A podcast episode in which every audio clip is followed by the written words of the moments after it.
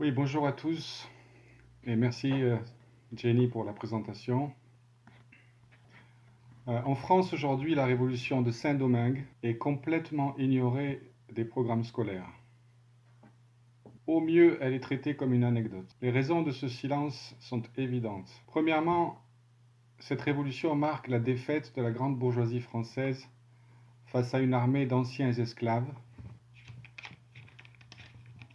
d'esclaves auxquels était refusé le statut d'être humain. Cette victoire écrasante, politique et militaire des opprimés contre leurs oppresseurs, c'était à la fois une humiliation pour la bourgeoisie, et c'est aujourd'hui encore un exemple qu'il faut cacher aux exploités et aux opprimés du monde entier.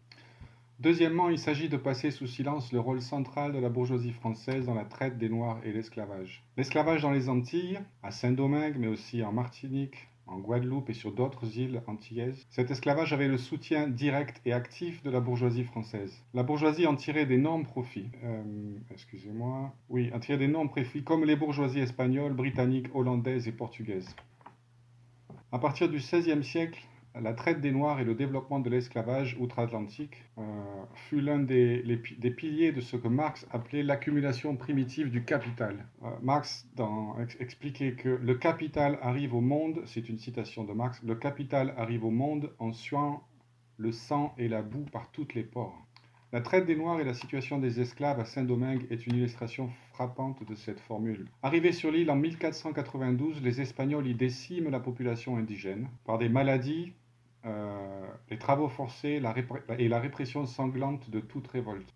Lors du premier débarquement de Christophe Colomb sur l'île, on estime qu'elle comptait, selon les sources, entre 500 000 et 1,3 million d'habitants. Euh, 15 ans plus tard, en 1507, la population indigène était tombée à 60 000 habitants. En conséquence, les colons avaient besoin d'importer de la main-d'œuvre pour travailler dans les mines et les plantations. La solution, vous la connaissez, ce fut la traite des Noirs. Les futurs esclaves étaient chassés comme des bêtes en Afrique puis parqués dans des navires appelés négriers, qui leur faisaient traverser l'Atlantique dans des conditions infernales. En moyenne, 20% des esclaves ou des futurs esclaves mouraient lors de la traversée, et ceux qui survivaient étaient vendus aux propriétaires de plantations, qui les exploitaient sous la menace constante du fouet, de la torture et de la mort. Dans son très bon livre sur la révolution de Saint-Domingue, Les Jacobins Noirs, le marxiste Cyril James décrit quelques-unes des nombreuses méthodes de torture auxquelles se livraient les planteurs. L'une d'elles consistait à enterrer un esclave en ne laissant dépasser que sa tête, qui était alors recouverte de sucre et livrée à l'appétit des insectes. La, la, cruauté et le sadisme de la plupart des propriétaires d'esclaves étaient sans limite, et c'est ce qui explique au moins en partie l'extraordinaire courage des esclaves, leur mépris de la mort une fois qu'ils se sont engagés dans la lutte collective contre l'esclavagisme. Commencé au XVIe siècle, l'importation des esclaves s'accélère à Saint-Domingue comme ailleurs, au XVIIe et surtout au XVIIIe siècle. En 1695, l'Espagne cède à la France la partie occidentale de l'île, l'actuelle Haïti, et c'était essentiellement sur cette partie de l'île la plus riche que, que va se dérouler la, la révolution des esclaves. En pleine ascension, la bourgeoisie française du XVIIIe siècle tire d'énormes profits de Saint-Domingue, qui était de très loin la plus riche de ses colonies. Euh, entre 1764 et 1771, les importations d'esclaves à Saint-Domingue oscillent entre 10 000 et 15 000 esclaves par an. À partir de 1787, il en arrive plus de 40 000 par an. En 1789, il y avait 500 000 esclaves sur l'île, dont plus des deux tiers euh, étaient nés en Afrique.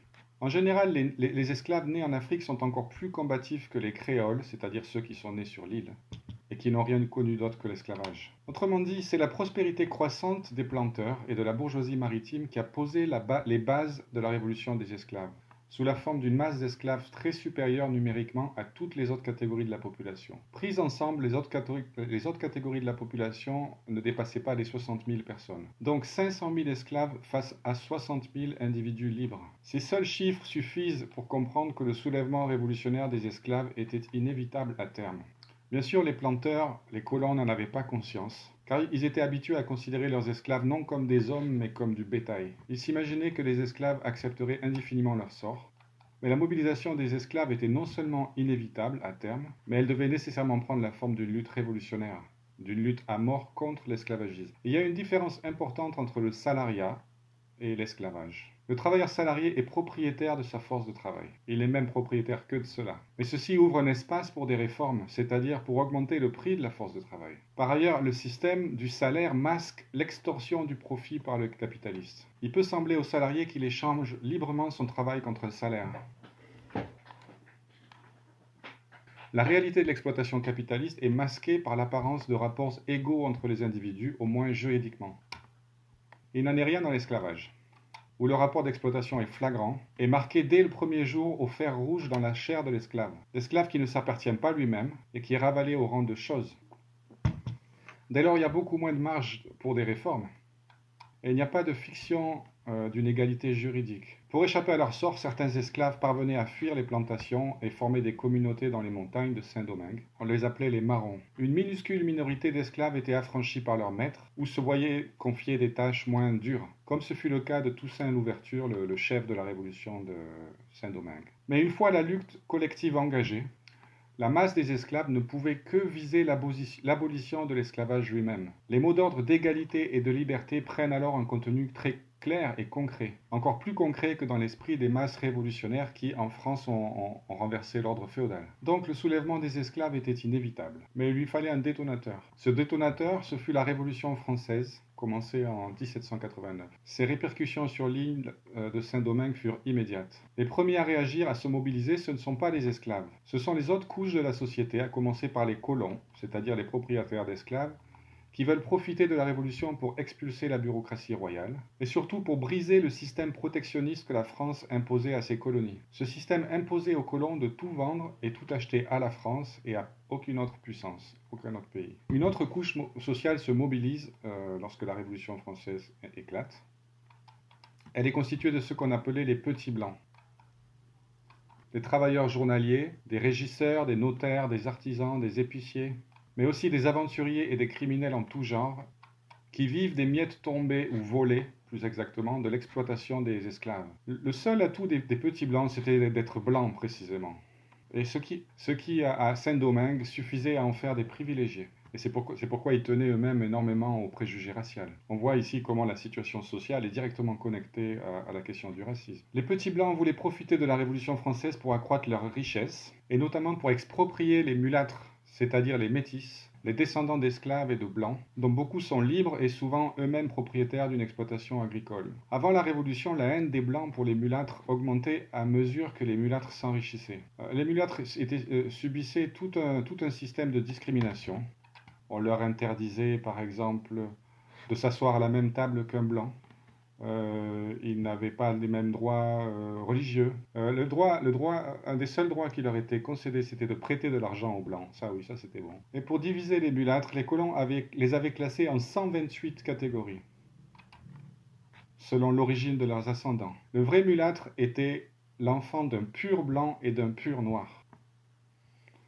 L'enfant d'un blanc et d'une mulâtresse s'appelait un carteron. Il avait il avait officiellement 96 parties blanches et 32 parties noires, et ainsi de suite pour 128 catégories. Celui qui avait une fraction de sang noir pour, 127 fractions de sang blanc, celui-là était toujours considéré comme un homme de couleur et discriminé comme tel. Quand on lit ces, choses, on se dit que si les théoriciens de l'intersectionnalité avaient existé à l'époque, ils s'en seraient, seraient donnés à cœur joie avec toutes sortes de théories sur l'oppression des uns et des autres par les autres. Euh, au total, les mulâtres libres étaient beaucoup moins opprimés que les esclaves, mais ils étaient tout de même opprimés et discriminés. Du fait de cette position intermédiaire des mulâtres dans la société euh, haïtienne, ils vont sans cesse osciller pendant la Révolution entre les deux camps en lutte, c'est-à-dire euh, entre le, camp des, esclaves ou des anciens esclaves et, et le camp de leurs adversaires, quels qu'ils soient, et ils seront nombreux.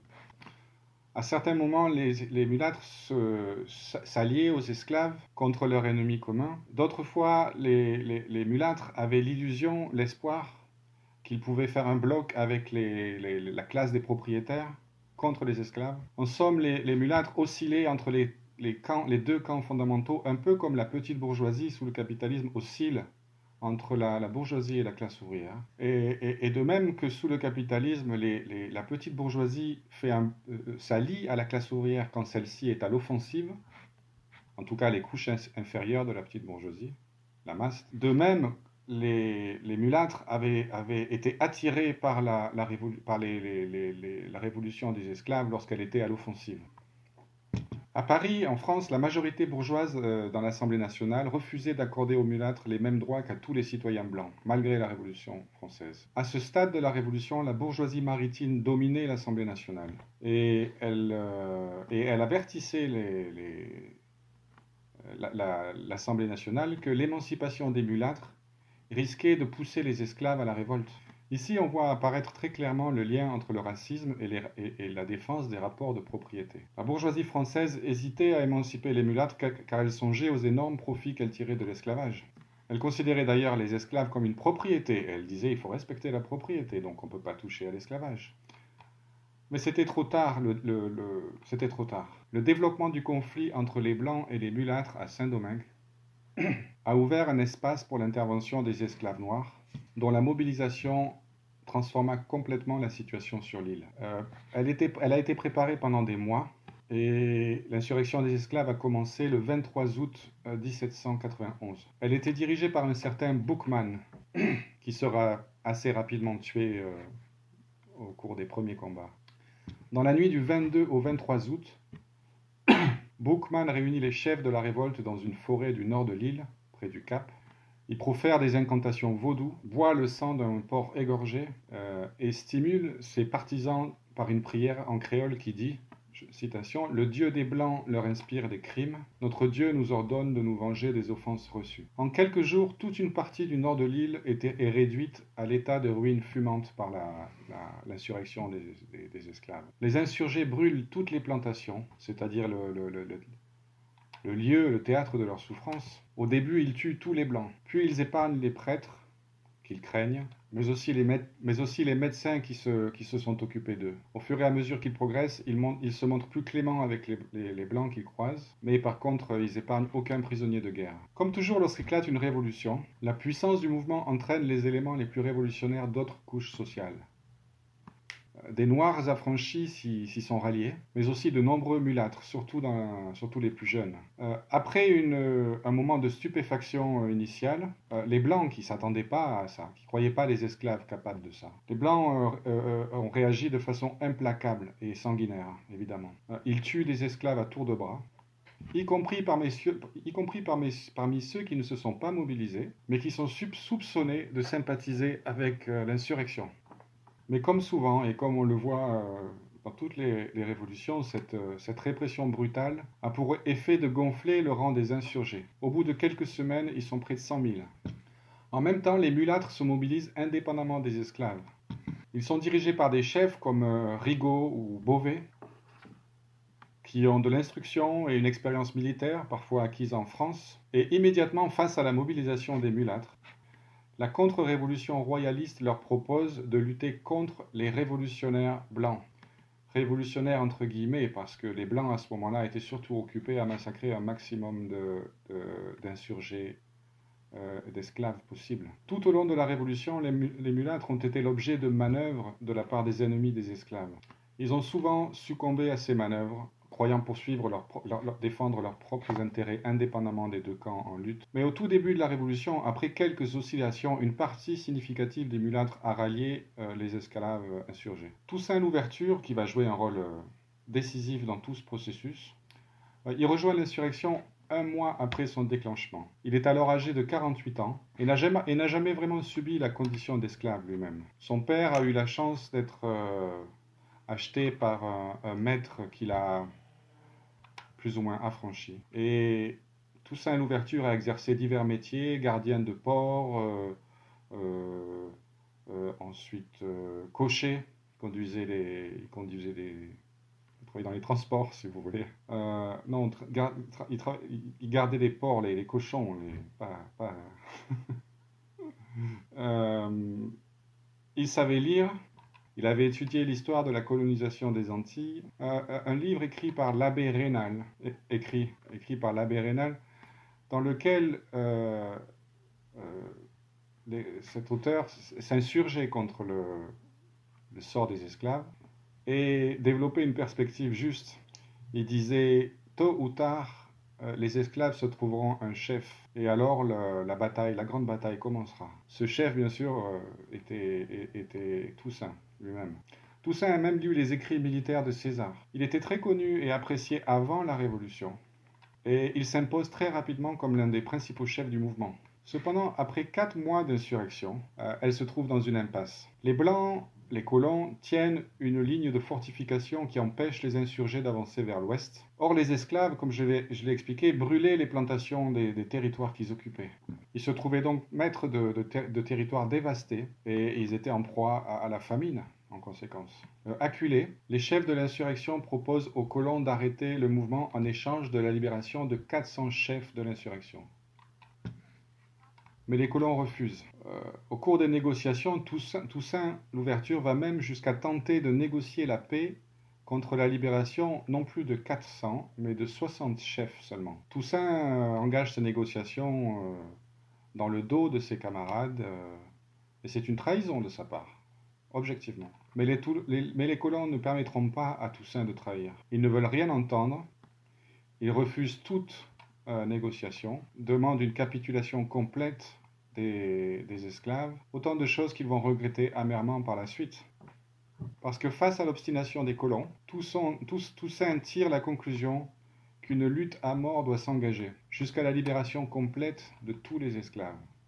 Il ne reviendra plus jamais sur cet objectif, quel qu'en soit le prix et les sacrifices euh, exigés. En juillet 1792, le gouvernement français envoie à Saint-Domingue une expédition militaire de 6000 hommes pour rétablir l'ordre sur l'île, c'est-à-dire en clair pour mater la révolte des esclaves. Mais avant que l'expédition n'atteigne euh, l'île, le peuple parisien se soulève et renverse la monarchie le 10 août 1792. L'insurrection du 10 août marque une étape majeure dans le développement de la Révolution française et le renversement de l'Ancien Régime. Mais cela marque aussi un tournant dans la situation des esclaves insurgés de Saint-Domingue. Le lendemain, de l'insurrection parisienne, un agent des colons stationné à Paris, un réactionnaire, écrit à ses amis euh, de Saint-Domingue, je cite, Il n'y a ici qu'un seul esprit, l'horreur de l'esclavage et l'enthousiasme pour la liberté.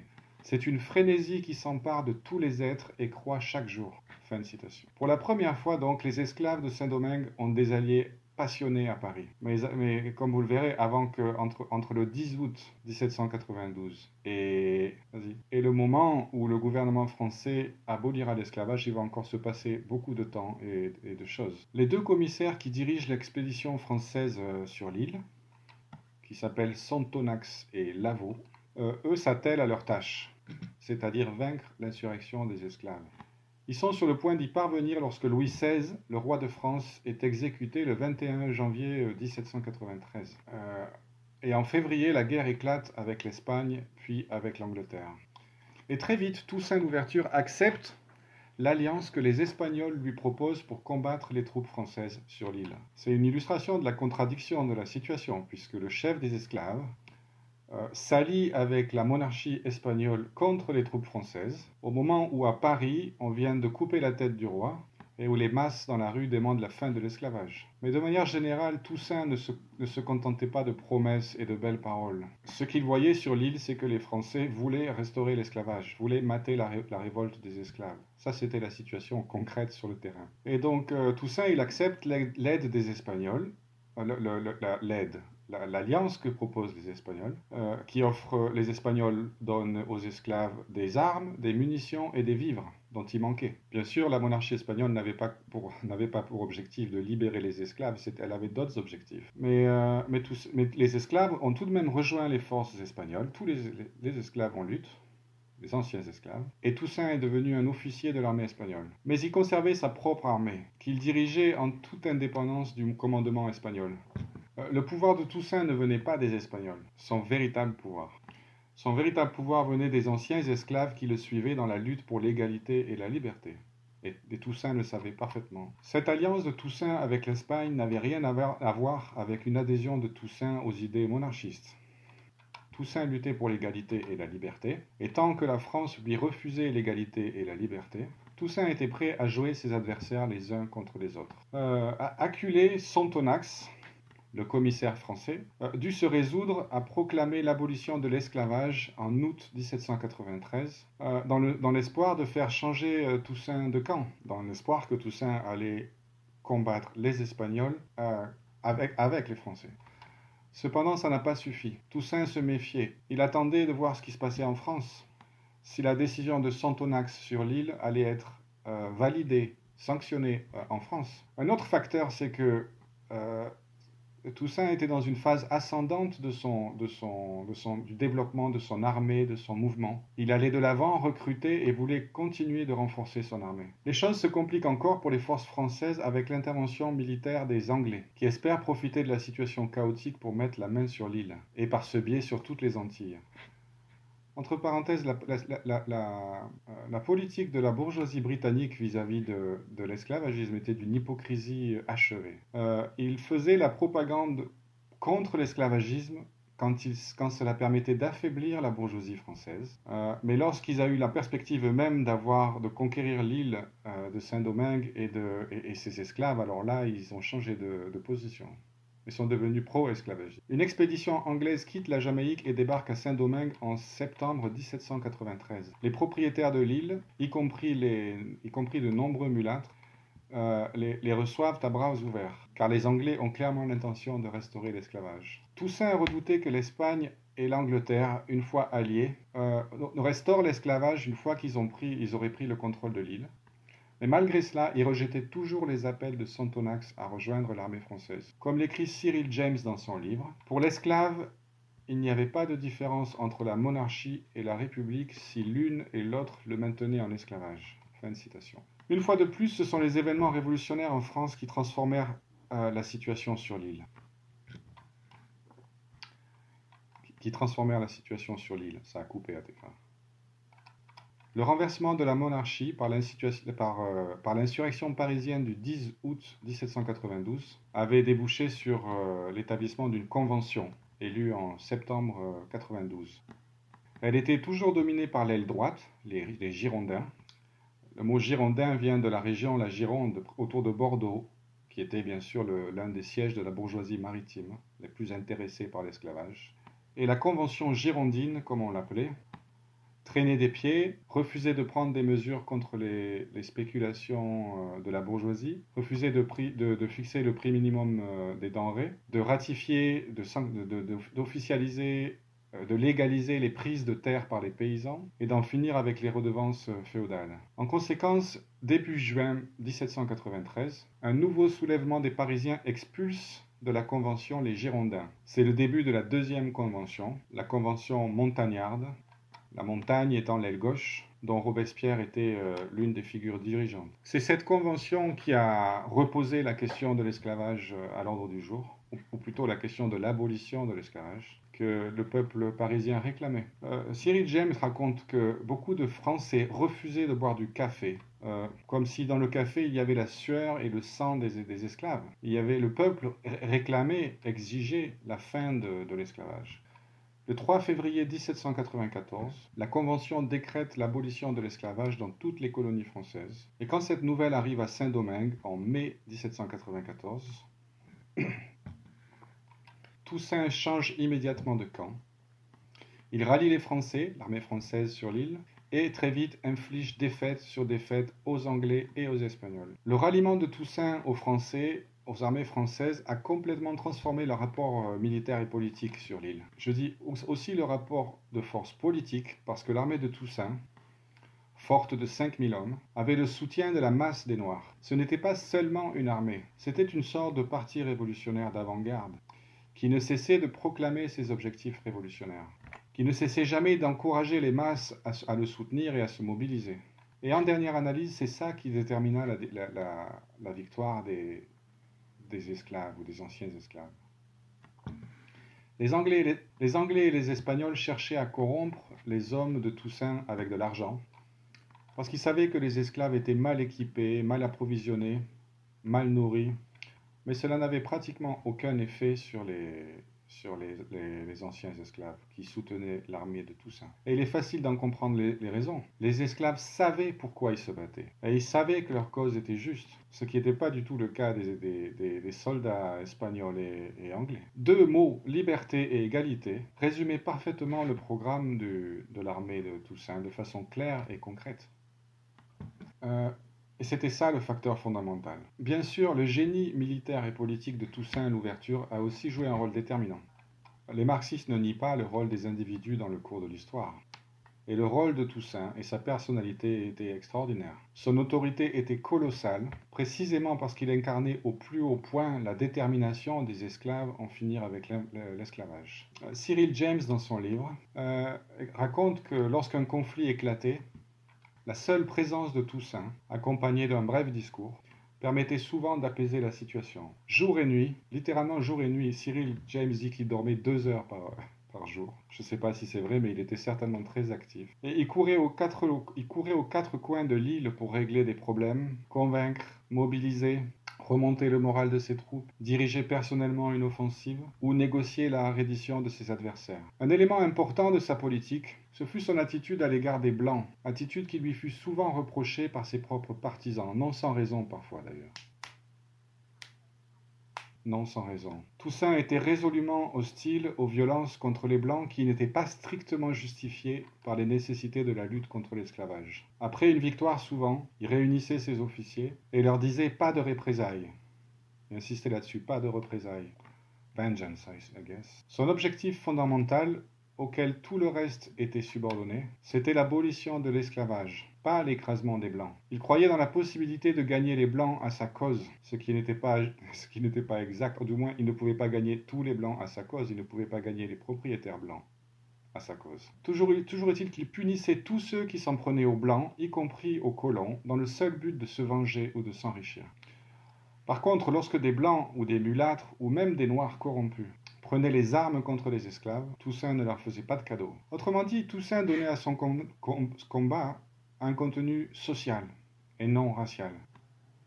Un certain nombre d'officiers de son armée étaient des blancs, et de manière générale, dans son combat pour développer l'économie de l'île, il cherchait l'appui des Blancs les plus cultivés, des techniciens, des ingénieurs, des médecins et de tous ceux qui avaient des connaissances utiles. Dans son livre, Cyril James compare la situation de Toussaint à Saint-Domingue avec la situation de l'armée rouge en Russie après la révolution d'octobre.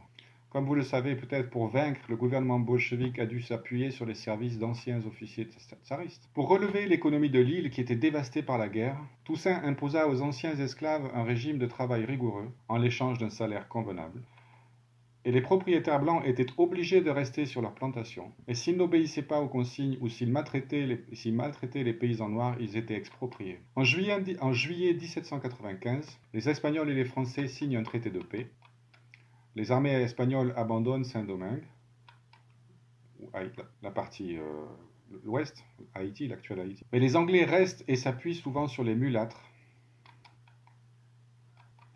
qui redoute le pouvoir croissant de Toussaint, lequel est encore soutenu par la France républicaine. Toussaint avait le soutien en particulier de Santonax, le représentant du gouvernement français qui était arrivé sur l'île en 1792 avec pour mission de mater la révolte des esclaves, mais qui était désormais le plus sûr allié euh, de Toussaint. Il était devenu le plus sûr allié de Toussaint, après que Toussaint ait rallié l'armée de Santonax. Santonax avait une admiration sans borne pour Toussaint, et partager sa lutte contre la restauration de l'esclavage. Par exemple, il, fit publier, il a fait publier une proclamation qui menaçait de punition quiconque déclarait qu'un homme peut être la propriété d'un autre homme. On t'entend pas euh, faire. Il fonda des écoles pour les enfants des Noirs et envoya même de nombreux Noirs étudier en, en France. Vaincus par la détermination sans faille des esclaves, euh, euh, les Anglais furent, vaincus par la, par la détermination sans faille des esclaves. Euh, les Anglais quittent l'île en 1798, au grand désespoir des propriétaires blancs. Toussaint est alors au sommet de sa puissance. Mais une fois de plus, l'évolution de la situation en France va peser de tout son poids. Depuis la chute de, Robespierre en juillet 1794, la Révolution française commence à refluer. Elle a atteint ses limites objectives pendant la Convention montagnarde. Les conditions objectives, économiques et sociales ne lui permettent plus d'aller vers la gauche. il n'y a encore ni les bases économiques ni les forces sociales pour une révolution socialiste. C'est une révolution bourgeoise et la bourgeoisie, une fois au pouvoir, veut en finir avec l'agitation révolutionnaire et les revendications des couches les plus pauvres de la population. Le pendule politique repart vers la droite et la bourgeoisie maritime veut retrouver ses profits à Saint-Domingue. Napoléon Bonaparte prend le pouvoir par un coup d'État en 1799 et deux ans plus tard, en décembre 1801, Napoléon envoie une expédition, militaire de 20 000 hommes à Saint-Domingue, sous le commandement de son beau-frère, le général Leclerc. Euh, la mission est claire, restaurer l'esclavage et les profits qui vont avec. C'est alors que Toussaint commet la plus grosse erreur de sa vie. Il ne prend pas toute la mesure des intentions de Napoléon. il espère que l'expédition française acceptera de négocier et qu'elle n'ira pas jusqu'à exiger la restauration de l'esclavage. Toussaint ne veut pas rompre avec la France. Il ne vise pas l'indépendance de l'île. Il tergiverse, ne communique pas avec sa base, il négocie secrètement avec l'ennemi. Et dans un premier temps, il, réprime même les insurrections d'esclaves qui se mobilisent contre la menace française. Même lorsque Toussaint comprend, euh, a compris la nécessité d'une lutte ouverte contre les armées de Leclerc, il conserva l'espoir secret qu'un compromis était possible. Et lorsque les armées de Leclerc furent au bord de la déroute, euh, la débâcle, la faillite, démoralisées par la bravoure de leurs adversaires, courage. Dévasté par la fièvre jaune, Toussaint proposa à Leclerc un traité de paix au lieu d'en finir avec lui. Leclerc était trop, heureux d'accepter ce, traité de paix. trop, content, très, content d'accepter. Il avait l'intention de gagner du temps. Il attendait que Napoléon lui envoie des forces fraîches, des, des hommes. Ce traité de paix était une grosse erreur de Toussaint, et beaucoup d'anciens esclaves le rejetaient, comprenaient que c'était une erreur. Ils se soulevaient, et Toussaint réprimait ces soulèvements. Il, paya très, il paya très cher cette politique de compromis avec la, de tentative de compromis avec la bourgeoisie française. Il n'avait pas entièrement compris l'évolution de la situation politique en France. Le 7 juin 1802, Toussaint fut convoqué à un entretien avec un général français. He, was invited to a meeting with the French. Une fois sur place, il fut arrêté et jeté dans une frégate, un bateau qui le, le ramena en France. Il mourut de froid et de mauvais traitements dans le Jura, euh, en avril 1803. En juillet 1802, les Noirs de Saint-Domingue apprirent que l'esclavage avait été restauré en Guadeloupe par Napoléon. Alors à Saint-Domingue, la lutte contre l'armée française se généralisa. Et elle se, lutta, elle se, doubla d'une lutte générale entre blancs et noirs. Elle se, euh, prolongea. Le général de Salines, le général noir de Salines, qui dirigeait les armées noires, n'avait pas les scrupules de son vieux camarade Toussaint. Il voulait, il voulait l'indépendance de l'île. Plus que jamais, la lutte des classes prit la forme extérieure d'une lutte des races. Et ce sont les Noirs qui l'emportèrent. L'armée française fut vaincue et quitta l'île en novembre 1803.